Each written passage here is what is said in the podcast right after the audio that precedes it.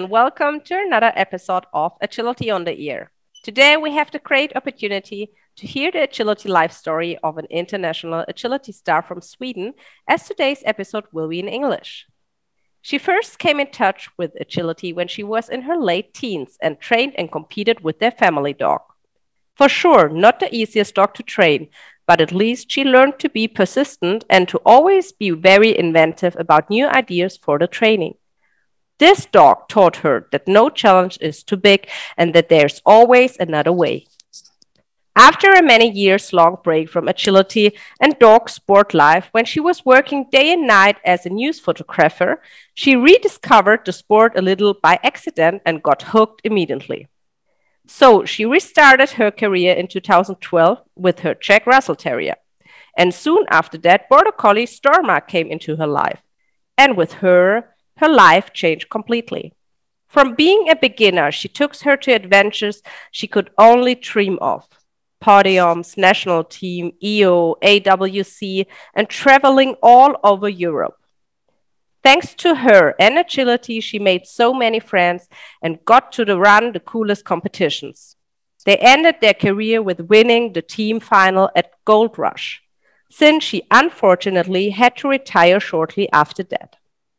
Sometimes she thinks about herself, she should more be interested about results, but she appreciates joy of a cool run so much more where she can feel nothing but the flow.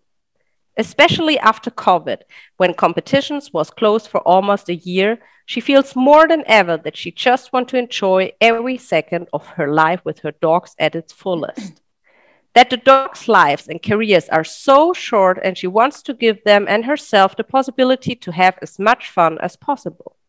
She loves that this is a sport where you all the time have so much to learn and that you need to develop in so many ways as a dog trainer, as an athlete, and with your mental skills. She truly thinks it's an amazing and complex sport that combines physics, the relation to an animal, dog training, memory skills, and highest focus in a very short time performance.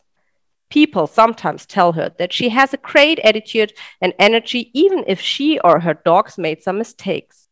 But she told me before it is maybe not her attitude. It is more about her lifestyle motto you never know which run will be the last together. That is the reason why she is truly grateful and happy for the possibility to do this. I'm looking forward to hear more about this impressive person.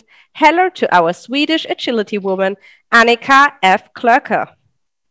Hi, and thank you for having me. It's uh, such an honor to be here, and especially it's very fun since I'm a frequent listener of this, this podcast. Uh, it's a it's always a great way for me to practice my German skills. Glad you were able to set it up today. Thank so, you. Tell us how you got into agility. Well, I started agility when I was a late teenager, and I started with our family dog. And he was a Eurasier, and not the easiest type of dog that you can have. It's a big Spitz, and he had a lot of own ideas of what he wanted to do and uh, uh, what what he had kind of what, what kind of interests he had. But I think I might not have appreciated it by that time because I guess I was sometimes a bit frustrated about our struggles. But I think at that I, in a kind of an early age, age, learned what the key of dog training is. Um, that it's as simply as that. That it's, it's about creating behaviors. It's about rewarding behaviors, creating emotions, and um, that we need to have a great imagination about how we do that. And um, and in an early age, I learned to know what what is a reward and how do we develop rewards for a dog. Can you tell us more about this topic, especially like rewarding a dog? What means it for you, and how you can reward in your mind what is like right or maybe what's not the best way?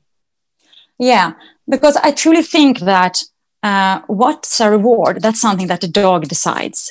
Um, I sometimes have students who, for example, they they have a dog and they want to reward it with a dog toy. And um, that specific dog isn't really interested in that at all. Um, and it what we must know is that a reward is something that makes the dog wants to repeat that behavior. And so even if we, we have an idea of, yeah, we want to tug and play to create more drive and so on, it's not a reward if the dog doesn't appreciate it. And it's up to our own imagination how we can make uh, this specific reward uh, fit for that dog.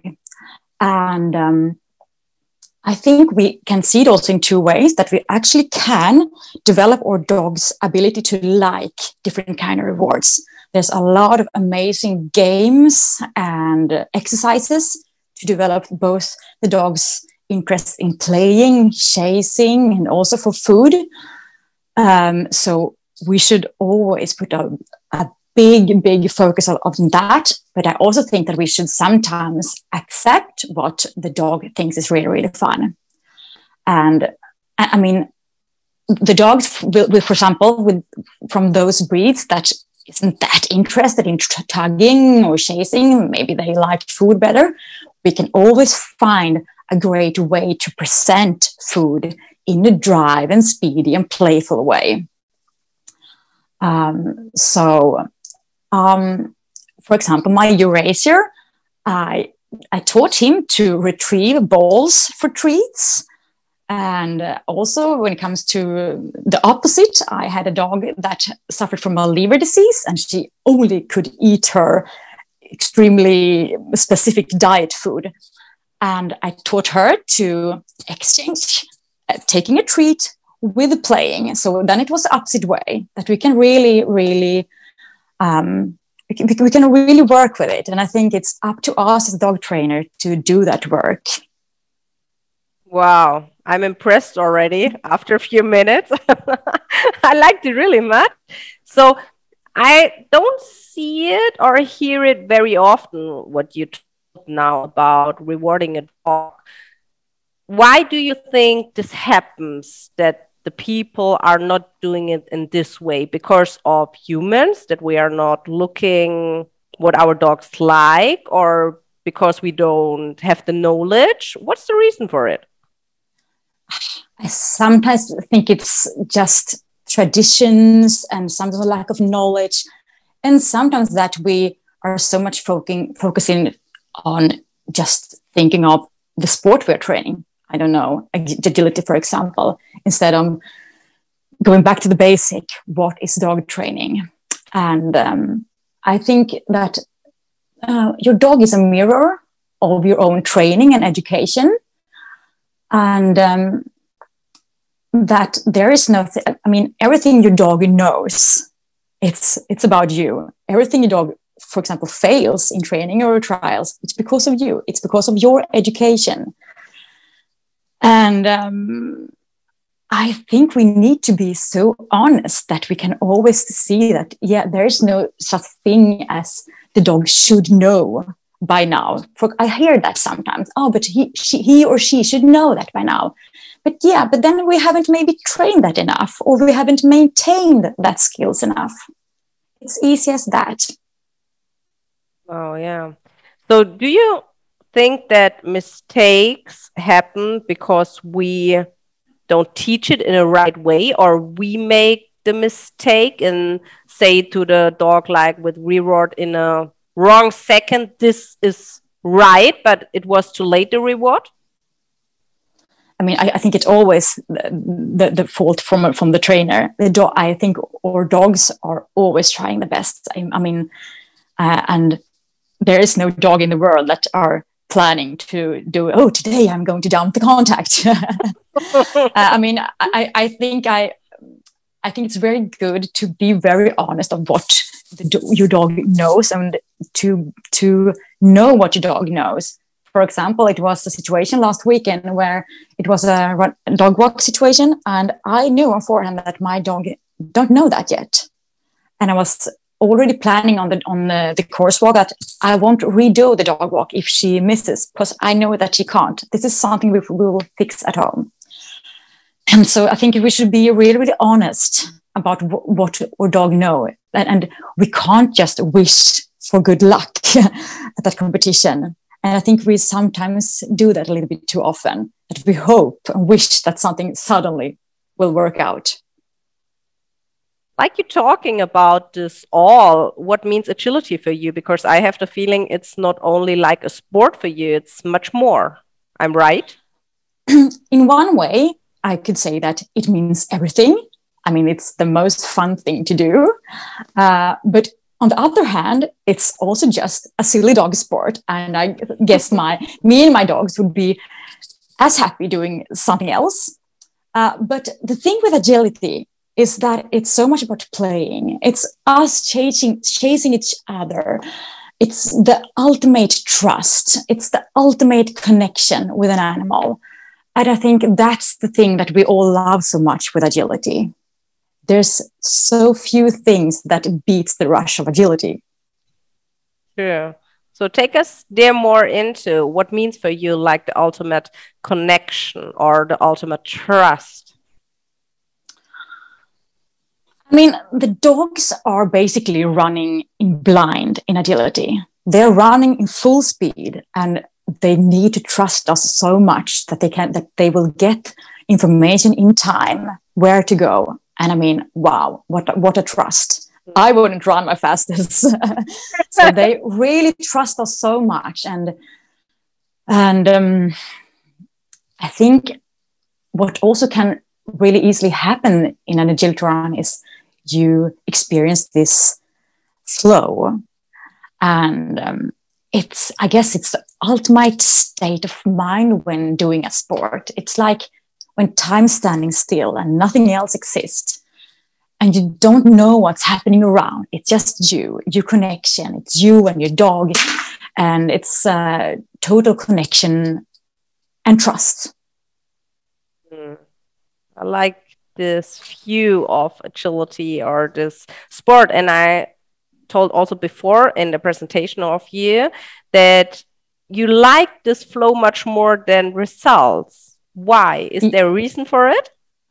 Yeah, I'm, I think it's it's a it's a two part. I mean, in in one part, I'm super competitive.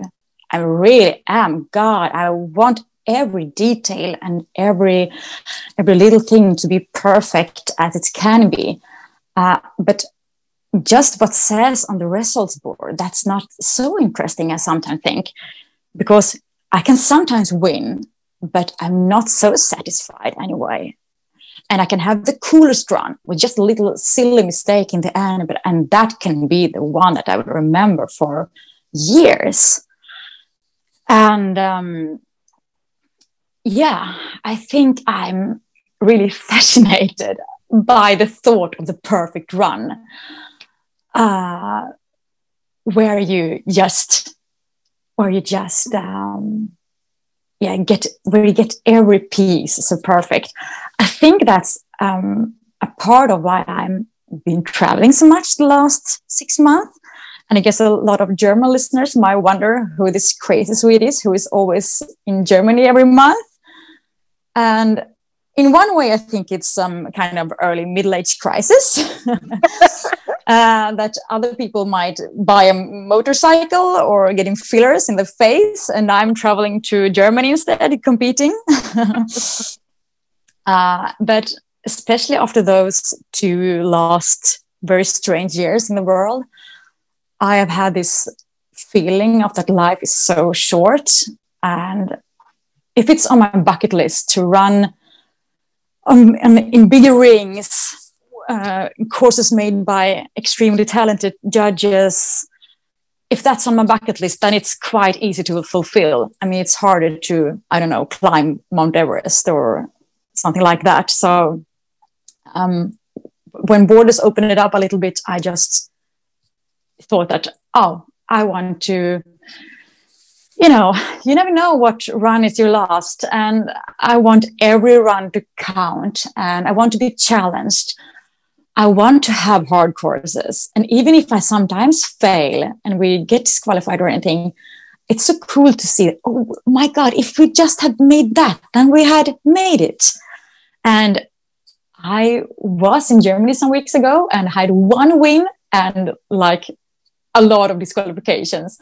But still, on my way home, I was just so happy and so inspired. And I immediately got to work and I made myself exercises and training and plan how to train to uh, uh, to be able to um, yeah you know to be able to have the skills for everything that we failed the last weekend. So yeah, I think that's uh, th- that's the the really big drive for me. So you take the most of your disqualifications, or let's name it like mistakes, out of your runs that you say, okay, I have to train this more, or I have to prepare my dog for this situation better. Yes, absolutely. And I also have a privilege now that I have two dogs in training. And I also compete them now in the same grade. Uh, and that's really, really funny because I can always you know compare them to each other and compare times. And i you know i always do split screens of trainings and competitions and being really geeky about it. And it's so fun to you know to, com- to, to see where we gain time where we lose time. And um, yeah sometimes i even think it's more interesting when i have a course or a run with with some failures so i can you know really analyze where something happened um, sometimes I think maybe I should be more interested in winning than, than, than you know being so geeky about it. But yeah, I, I, think I think that's the the way that I think is so fun about this sport. Were there also times in agility when you were frustrated or unhappy? Yeah, I I'm I always get, of course, very unhappy when people are unfair to the dogs a little bit that we, that we talked about earlier that I hate the expression he or she should know that. Um,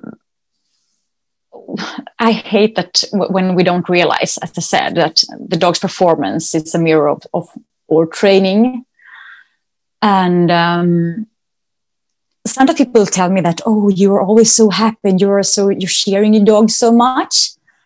And I think that I really, really appreciate, really, truly appreciate my dogs so much. Um, it's, I think some of it comes back from a big trauma that happened to me 2016 when I lost a dog during a tryout. Um, she wasn't competing, but she was there as our mascot, and she had epilepsy. And during that weekend, her epilepsy escalated. And during one night in the middle of the, the weekend, I had to, we had to um, just leave the tryout and go to, go to a veterinary station and she really couldn't make, make it. And um, I went back to the competition the day after because I was so far away from home anyway, and it was just better for me to be around friends and you know just to do something. And I guess I was also in a bit of a shock, of course. And it was, of course, a very, very strange situation for me to be there. And it was the last runs of the day, and people, and seeing people being sad or irritating over their agility runs. Uh, and I was standing there and had just lost a dog.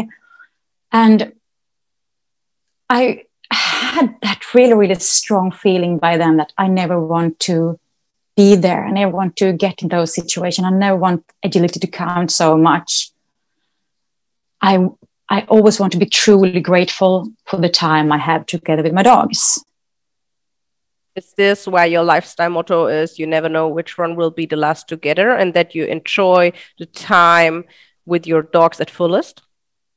Yes, I think so. And also that I, I had to retire um, my oldest dog, Storma, quite early. Um, and even though I had had two extra years with her, because um, two years earlier she um, um, she had got a diagnosed that she had bad arthritis in one toe, and it was that it was so damaged that the, the specialist veterinary said that she would probably never be able to do any kind of explosive activities again. and um, after that and after a long rehab i really ran her like yeah i didn't know how long her toe could could make it. So we really really ran every run like if it was our very very last. And we were never better than after that. And i think that's also i mean i'm not interested in competing just for competing. I never go to a competition just to compete. I always want to i don't know have, have hard courses or learn something from it or develop or experience anything. Um, i want every run to count. So let's go back a little bit to storma story. So she was she had this diagnosis and you run agility with her? Just go on? Or you changed on something or we're searching for some other possibilities you can do with her? No well it was like that. We had been uh, we had been on the team uh, the awc team um, 2017 and we had a great year. And in january the year after uh, she started getting problems with the toe. And when she didn't get better we um, uh, we um, oh, well we eventually came to a specialist who said that yeah this this uh, toe is so injured and uh, she probably probably never will be able to do anything explosive and and so on again and that her career will, would be ended. I was of course extremely devastated and um, but at the same time as i said uh, i was also happy that she was a healthy dog and that we hadn't got i don't know a deadly disease or, or so on. So i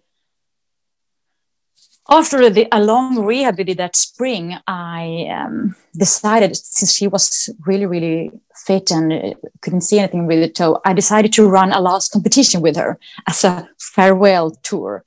Um, so i decided that we should go to the, um, the national team tryout uh, just to be able to run amazing courses. That's last like the last thing we did. And um, so she so we went to a tryout without without like any any preparations. She was of course very fit we had done extremely good rehab and strength and training but hadn't any agility training and i was also what also happened that weekend it was like i was so super sick i was coughing blood all the time so it i mean in that condition we think of how it looks like these days. No one would let me in in that hall yeah. at all. I was so sick. And we ran the first run, and I was like expecting that that would be the last. It was a very strange feeling. Like when my friends were cheering me, I'm like, "Yeah, you don't know." and um, and after that run, we were like, "Okay, but she's really fine after the cool down." And I decided to run another run, and it it it kept going. I and in the end we ran the whole tryout, and she was completely fine after it. And um, I think after that, we I as I said, I kept running her like if, if every run was our very last because I couldn't know. And I think also that when there's been this discussion about hard courses in social media, I sometimes hear that people think you need to train day and night to have a lot of skills in the dogs. And with Storma, I could really show that you don't really don't need it because I was really experimenting with how little can I train her to keep her on the highest level and and still um, train as little, what to say, pure agility as possible. So I had the most focus was on keeping her fit and and strong, and just train as little as we could, just to don't expose her to for too much training. And so that's really cool. And then you run also Gold Rush with her. And after her, this, you retire her yeah um, that you, that years after uh, when after this happened we um, actually first we uh, we became uh, white Swedish champions, and it was like that was probably the biggest victory of all time, especially what happened then, because you know um, I entered the ring and I, I, you know you hear the the crowd cheering and it, and you're like oh my god they don't know they don't know that I've already won just by standing here at the starting line. So it was really amazing that after those this this really hard year that we could stand there as wise Swedish champions, and um, and yeah, about gold rush, yeah, and I also think that team medals always means a lot. And um, that first year, we actually made it we made it to the podium with, with teams um, already 2018 and 2019 we actually won the, the, the team competition with our with our team. So it was so funny and such a cool experience. And as i said it's so fun to run teams. Uh, that's nothing that beats that feeling of you know doing this together with friends and yeah, that was Storma's last big competition because um, she retired after uh, COVID came, and uh, then we found out that she had spondylosis. So she's now happy retired, and um, she is really fit, I would say, and active, and having a really active life. So um, I think she's really living the life of, of the queen she is now you just walk her and make some tricks with her or you find anything else? Um, I, I actually try to do quite a lot of things because she's just nine and a half and she has no thought of being a you know an, an old lady. Uh, i bring her of course to every training and she's always allowed to do something little uh, so that she that I think it's really important that retired dogs feel that they are an active part of everything. And uh, she always train a little thing. And um, we also tried to do a lot of other things like tracking and searching for items like article search. And in the summer times, we also do herding. And um, she's actually uh, a great herding dog. So, yeah, I think she, she, she don't miss agility training at all. She's uh, extremely happy with just being the queen of the pack.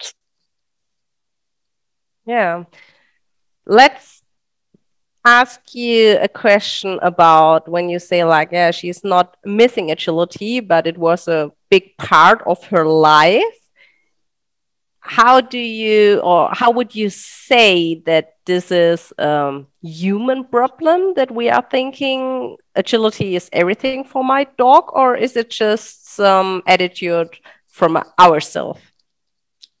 I think you are pinpointing something really important. I quite often hear that people say that, uh, oh, my dog misses agility so much and he's old and I have to run him or anything. But I think it's actually, it's our job to create, I mean, fun, fun stuff in a dog's life. And um, I mean, agility is a privilege agility is something that we should be very, very lucky if we have dogs that that have bodies that can tolerate the extreme pressure of agility. So um, I really see it as a privilege, and that we always need to have a backup plan uh, to do something else. And that, um, yeah. And I mean, for me, if it comes to if you, if you see it as my how my training looks like for my dogs, so I think of it as agility consists of two parts. It's the agility, that's the skill training, and it's the handling part. But agility is also the fitness training. And I th- see it as a big part as agility training. So um, I plan my weeks that we that uh, that those two parts really combine each other, and also that we also need to plan for the, the for the recovery, and that's extremely big big part of it. I mean, you can't gain results if you don't recover. That's um, basic in basic in when it comes to physical training trainings. I'm also an educated personal trainer myself and educated in uh, team sports training. And I think it's very fun to try to implement my thoughts when it comes to, um, you know, human fitness training to the dogs. Uh, so we have the agility training, the fitness training, and of course, the great food that the dog should have the best nutrition you can possibly give them to, you know, to gain results, and also that part of recovery. When it comes to recovery, for example, I think it's one thing I've learned during the years is that, for example, traveling days are not resting days. We often think that okay, we're traveling home a whole day from a from, a competition far away, and the dog is recovered when we come home because it's been sleeping in the car all, all the time. But I would say that traveling is exhausting for them, so that we need to, you know, have have that in our, our plan. And I also think it's very important to to plan before we train. It's very easy that we analyze the training after the training and we maybe we write a tra- training diary afterwards. But I I think I'm mostly successful when I plan before the training. Uh, that I want to know what I'm training and why. And if that happens, what do I do then? If that happens, what do I do then? How do I, how will I, for example, tomorrow adjust my training if that or that happens? So I have a training plan and I, I can, you know, adjust myself quickly as their trainer, teacher. And um, yeah, because they, because that's what um, develops us. Really, really think. Can you give us an example when you say like, yeah, recovery is important? I absolutely agree. But how you do plan the recovery of your dogs for uh, training or after competitions? Or can you give us there an example? I mean, it doesn't have to be so complicated. It's about, um, for example, if you're competing every weekend, uh, in, in a time and it's really really hard to have a lot of trainings in the week. And you need you need to maybe i sometimes also skip a competition weekend because because i need to you know have days off. Um, and also since i have some days that are just fitness training um, i can't train what you say high quality agility the day after because when i train high quality agility i want my dogs to be extremely recovered extremely fast extremely, you know, energized. So I need to plan that, uh, and also, you know, uh, see how my week looks like. How is the weather? Uh, for, for, for example, now in Sweden, it's ice everywhere. So you really have to plan. Where can I go? Where can I can I give my dog a great exercise and and so on. And um, yeah, I I think it's really important to think of this that agility is a really, really high pressure sport for the dog's body and also for, I mean, for our bodies. I mean, I really, I'm sometimes really surprised that people don't have more injuries during agility than we have because it's a lot of stops and turns and and you know breaking uh, directions and uh, yeah uh, when and talking about that it it always comes back to my one of my all-time favorite subject and it's warm up. Um, i think we should always talk more about warm up and so let's uh, talk about it. Yeah but i think it's i mean when it comes to you know when it, from human sports how big big role warm up plays to to be a great athlete and to actually um, increase the performance. I mean, warm up it's not not just something we do to avoid injuries. Warm up warm up is actually something we do to have a better performance. Um, I mean, we often often go for a short walk on leash for the dogs, and maybe sometimes not even that, and that's not a warm up. And for example, if you look to the human side, does no, I mean, no track and field athlete who is about to run 400 meters hurdle would just go for a walk. And I mean, a soccer player, he wouldn't, wouldn't even go for a walk. We need to create, um, uh, what would you say, create and increase the blood flow. And we need to raise body temperature because that makes um, the dog fast. And we need to activate the elasticity and um, and, and also for ourselves. And I mean, elasticity and um, and that that's really that's something that you can help the dog to jump better and be faster. And we need to activate those. It's called like fast twitches in the body with springs, and it's like you turn on the switches. Uh, it's a, push you push the buttons and make the dog fast and ready. So yeah, and um, also sometimes I hear handlers saying, or you know, students students saying, "Oh, but I don't can't warm up so much because I get so tired." I'm like, no, you don't get tired, you get faster. Because it's really, really true. You actually can make yourself faster with a proper warm up with exercises that, um, that yeah, activates elasticity and you know creates speed in your body. Why do you think that this topic is not so popular still? It's not so much in the mind. Well, a lot of people heard about it, but not a lot of people do it. Well, it goes both ways. I think actually some people, a lot of people now really think about it. I think it's it has really changed the last years that we we talk more about this subject. But also, I think it's also maybe a bit of tradition um, that people maybe sometimes want that agility should be for everyone. It shouldn't be an like a sport. It should be something that everyone can perform.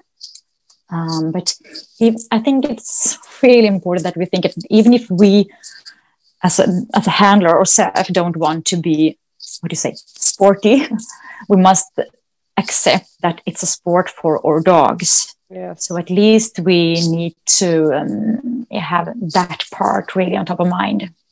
Yeah. And that we need to educate ourselves Nice, yes. So you are like a professional dog trainer. It's like your area life. Yeah, I teach agility. Yes. So how and, uh, do you, how do your trainings look like with your yeah, dogs? Uh, with my dogs, um, yeah. Well, as I said, I have th those um, two parts. That it's both agility and the fitness, and I always try to have a plan for what I'm trying training, and it's either skills or it's handlings. And it's skill is skills for my dogs now that are competing in grade three. It's a lot about maintaining skills and um, you know always develop uh, th- things that I see that can be always be better. And oh God, I love teaching those uh, skills. And that's the best with the summertime here in Sweden when I have my own field and I can just go out for five minutes and train something little. It's so, it's so fun. And then we also have the part of handling. And I always um, try to build up what my dogs really needs right now. It can sometimes it's um, you know a handling skill that we, are, we, we failed in the last competition, and sometimes I build up what I think they need. For example, when they need to just feel that agility is easy, then I build up something like that uh, where, where, they can just go and, you know, increase the speed and, um, yeah, and so on. And then so, also I try, try to train the, um, the fitness. And for that, we have both the strength training and also I try to think a lot of their jumping training and um, you know jumping technique and jumping strength. And for example, especially with the, one of my dogs, my five-year-old Vita, I put a lot of time in teaching her to jump better because she's had a, a, lot of struggles with jumping, and um, it's really really cool that we have come so far. And I'm you know I'm really really I'm really, really happy to see that she's really fighting for and really wants to uh, do her best, and that I have given her what do you say abilities to be better and perform the way she wants to herself. So let's talk a little bit about jump training, how you do this, and when you decide a dog needed or it's not needed at all. Um, I think it's really hard, and I'm really, really not an expert. Um, we both have those classical jumping technique training that we uh, that we do, uh, but I also think that we need to sometimes see what kind of jumping problems do this specific dog have. Um, is it takeoff? Is it um, is it lack of self confidence? Because I one problem that I realized also with um, my dog was that you know if you expect yourself to fail, then you don't try as hard. Are you with me? Yeah. Um, so I've been thinking really a lot of that part. And um, for example, I stopped correcting her jumping because I, re- I realized that she already know. She, I mean, she already know it was a mistake. Uh, so instead of that, I try to, you know, increase self confidence and that, um, yeah. And that also I uh, try to be even more hard on my own what do you say my own part of it that we that we jump together a jump is both or a responsibility and um, i know that some people think that we the dog should be able to do its job that the dog, dog is the only one who can be responsible for the jumping. But I mean, it's not easy as that. Jumping is a complex thing, especially when with the angles and the outs and the S lines we have today. It's such a complex thing. And I think we should be really, really humble with um, with the complexity of it and that it is really, really hard. So yeah. Yeah, it Getting is. more And I- dogs strong enough. Mm. And I think it's a really important subject. You should talk more and focus more about it in training because a lot of people say like, yeah, it's just a jump, so the dog should jump, or he he can jump 60 centimeters. Yeah, well, maybe do it by yourself and do it in this speed and in this ankles, and then we will see if it's just like 60 centimeters. Should be nothing for us. Yes. So it's yeah. I absolutely agree. So, but let's talk about another topic a little bit. Tell us more about agility in Sweden. Agility in Sweden, yeah. Um, we, um, I think agility in Sweden isn't that different from agility in Germany or maybe the rest of Europe. We have had five sizes for some years now. So that was, uh, of course, a big change.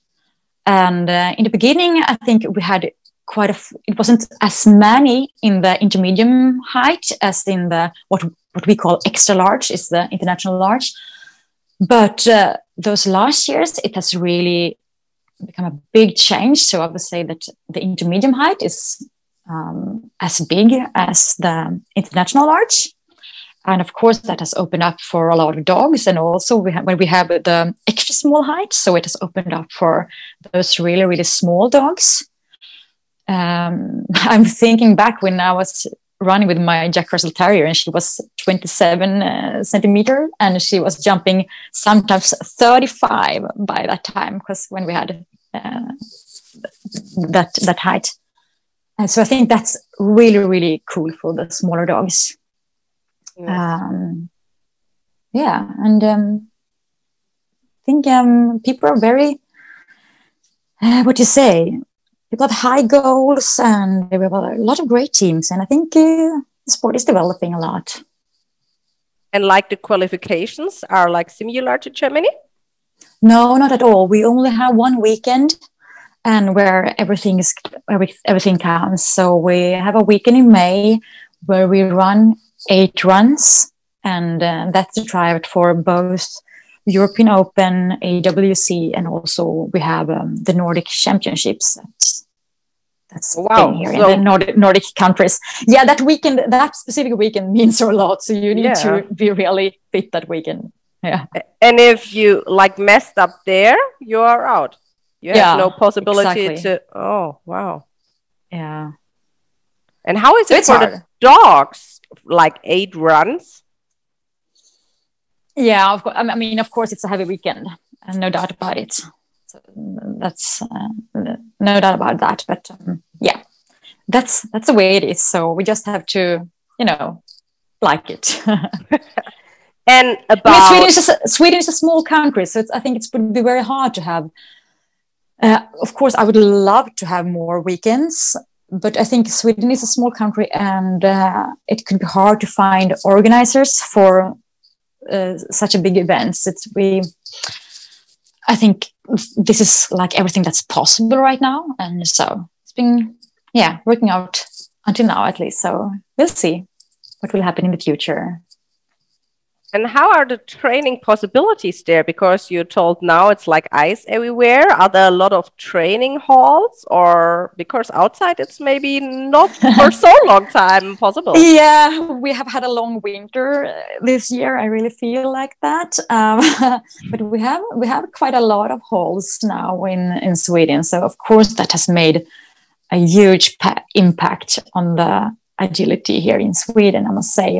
I mean when I was doing agility when I was a teenager, then I mean, you were do, basically doing it in the summertime. But and now we have halls from southern Sweden to northern Sweden, so of course it's a enormous big difference.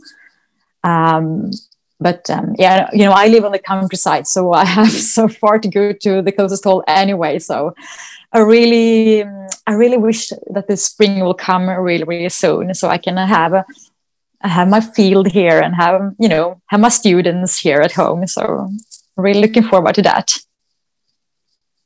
You also told before that you quite often drive to Germany. So is there a special reason for it or? Yeah, but as I said, I, I love to just run on the in those bigger rings and uh, when it's like uh, cool judges and also to get inspiration. I think you have so many incredibly cool and talented handlers and teams in Germany. And it's just such an inspiration to just be around and watch all the cool runs. And for me, it's that it's also such a big part of it. I mean, watching cool agility. I mean, I mean, that's, uh, I mean, that's wow. And just standing, waiting for your turn and see the coolest team bef- before you. So yeah, that, and that's awesome. So, I mean, it's a trigger. You want to, you want to perform even better yourself. So, uh, yeah. And also, we also really like it in Germany. I think you both have, um, such, a, such so many high performance and professional teams, but at the same time, you have, have a very, very relaxed attitude outside um, the competition. So, yeah, I think it's very fun and um, yeah. And do you combine really... it? Do you combine it with some training, or you go there only for competitions? Yeah, I try to um, combine it with trainings when I have the possibility, and I always say that I'm I'm a product product of great trainers. So um, yeah, and that's um, it's a privilege when I can combine it. But from time to time, you develop your own style of training. Would you say? Um, yes, of course. I mean, you, you you pick and pick a little from here and there, and I mean, when I started agility, I I was such a beginner, and you, ha- you have to you know learn everything. And I must say that I'm so grateful for the great trainers I've had the opportunity to train for during my my career. And in the beginning, I really learned a lot from Finnish trainers. I, I must say that I mean Juha Orenius in Finland and Jenna Kalvander, they I mean how much they have meant for me. And um, I think it's really important that we always try to, you know, get new inspiration, learn from new trainers, and um, you can learn so much from every new trainer you you meet. So never stop developing yourself. That's the best part of dog training that you always have so much to to learn. True, but was it hard for you to pick out the right things for you and your dog? Well, but you also learn to find those trainers that you really that really fits you, um, and um, that fits fits your style and fits you as a person. So, yeah, and you, and you you stick to those who really can develop you and uh, Sure. it's amazing when they when they get to know you and they know your dog and then they know exactly what kind of feedback you need. And of course i try to you know have that feeling also when it comes to my own students since i work as a agility trainer. Um i just love when i can explain and show something easy enough so people really really learn and uh, I, nothing also beats Washington running something that they didn't believe that, that they could do. That's also the coolest thing with being a teacher. And it also comes back, so it's same as dog training. It's about creating exercises that are hard enough to challenge, but also that you get a lot of reward from it, that people's success in a in a in, in, in a good rate. So is this the reason what fascinates you so much to train dogs or to also do some agility training? Ah, yes, of course. And um, I mean, what's what's so fascinating with dog training is that uh, every new dog you have also makes you think that you know nothing about dog training. I mean, uh, how do I explain it? Um,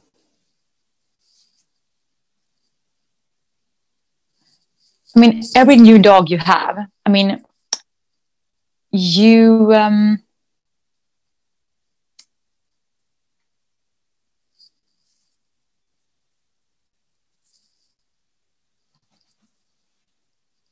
I mean, you change sometimes everything for every new dog, but you also change nothing. And with that, I mean that you need to see what dog you have in front of you and you need to change and adapt everything. But in the end, it comes back to dog training that, you know, change, we are creating behaviors and we are creating the right emotions. So, um, yeah and I guess it's the same also with teaching agility. Yeah. Nice setting. So, but by checking the clock, wow, the time Yes. is really running fast. We have always, in the end, the short questions and the short answers.